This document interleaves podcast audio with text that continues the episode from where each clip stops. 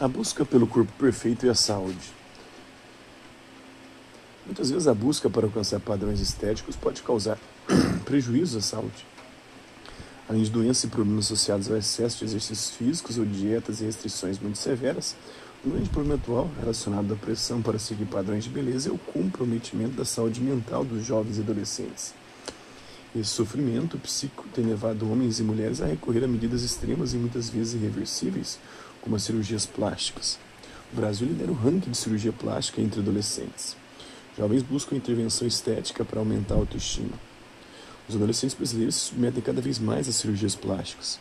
Segundo a Sociedade Brasileira de Cirurgia Plástica, SBCP, nos últimos 10 anos houve um aumento de 141% no número de procedimentos entre jovens de 13 a 18 anos.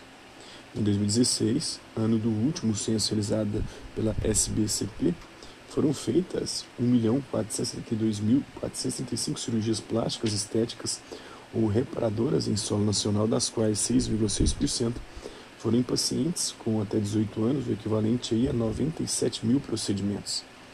Esses números colocam o Brasil na liderança em número absoluto de jovens que passam por esse tipo de cirurgia. Nos Estados Unidos, 4% dos pacientes que submetem a cirurgia estética são adolescentes. Só no ano passado foram realizadas cerca de 66 mil cirurgias estéticas. No Brasil, esse número já ultrapassou 90 mil, explicou James Farina Júnior, chefe da divisão de cirurgia plástica do Hospital das Clínicas da Faculdade de Medicina de Ribeirão Preto, da Universidade de São Paulo da USP. Segundo a psicanalista Mônica Doneto Guedes, a cirurgia gera muitas vezes descontentamento. O pós-operatório, psicologicamente falando, é muito complexo. Há registro de casos clínicos de pessoas que chegam aos consultórios de analistas porque não ficaram felizes com o resultado, porque isso envolve a imagem do corpo do outro, e não necessariamente aqueles milímetros que você colocou vão deixar seu peito daquele jeito, porque continua sendo o corpo do outro, disse o Guedes.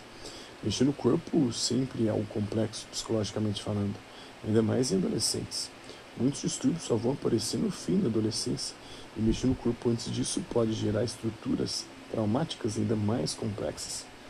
Segundo Helena Borges, o Brasil lidera o ranking de cirurgia plástica entre adolescentes. Né? Nos últimos anos, houve um aumento no número de cirurgias plásticas realizadas em adolescentes no Brasil. Os distúrbios alimentares de imagem. As, intervenções cirúrgicas e estéticas mostram dos lados obscuros da pressão para alcançar padrões de beleza reais que são disseminados pela mídia, o que parece apenas uma busca de solução rápida e fácil para questões um corpo pode, na verdade, estar associado a questões relacionadas à saúde física e mental e a distúrbios alimentares de imagem. Os distúrbios alimentares se caracterizam por uma relação com a comida baseada em extremos, drástica redução do consumo ou compulsão na ingestão.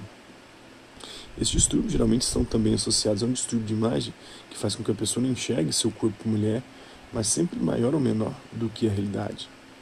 Então, o preço da, ma da magreza. Basta abrir uma revista ou ligar a televisão para compreender, né, as redes sociais para compreender a pressão sob a qual as mulheres vivem. Nos anúncios, mulheres lindas vestem roupas maravilhosas que não se viriam na maioria das brasileiras. Nas novelas e programas de TV, as mulheres fortes, bem-sucedidas e realizadas têm algo em comum, são magras. As meninas crescem vendo as mães dando a vida para se encaixar em um padrão de beleza totalmente distante da realidade, travando uma luta em glória que quase sempre resulta em frustração. Quando estão acima do peso, elas sofrem preconceito na escola e se esforçam para conseguir ser aceitas. Aprendem desde muito novas que o mais importante é ter um corpo dentro dos padrões de beleza estabelecidos pela sociedade. Mais do que tudo, aprendem a menosprezar as diferenças. Mas, como sabemos, não é nada fácil tentar adequar-se a um padrão de beleza que não é o seu. E muitas mulheres pagam com a própria saúde e até a vida para chegar ao corpo supostamente perfeito. Entanto, se, se, por um lado a sociedade lucra com o ideal da magreza, por outro tem de lidar com um número cada vez maior de mulheres com distúrbios alimentares e outros problemas psiquiátricos associados à busca por um ideal de beleza fantasioso e real. Nossas meninas estão crescendo insatisfeitas e se transformando em mulheres infelizes porque atribuem a felicidade a um padrão inatingível para a maioria. Essa busca mal sucedida afeta a autoestima e gera insegurança em várias áreas. Sem se darem conta, elas renunciam à própria liberdade Enquanto não aceitamos e respeitamos as diferenças físicas e de comportamento, veremos frustradas, esperando a felicidade que nunca vem, segundo a Mariana Varela, a sua obra O Preço da Magreza.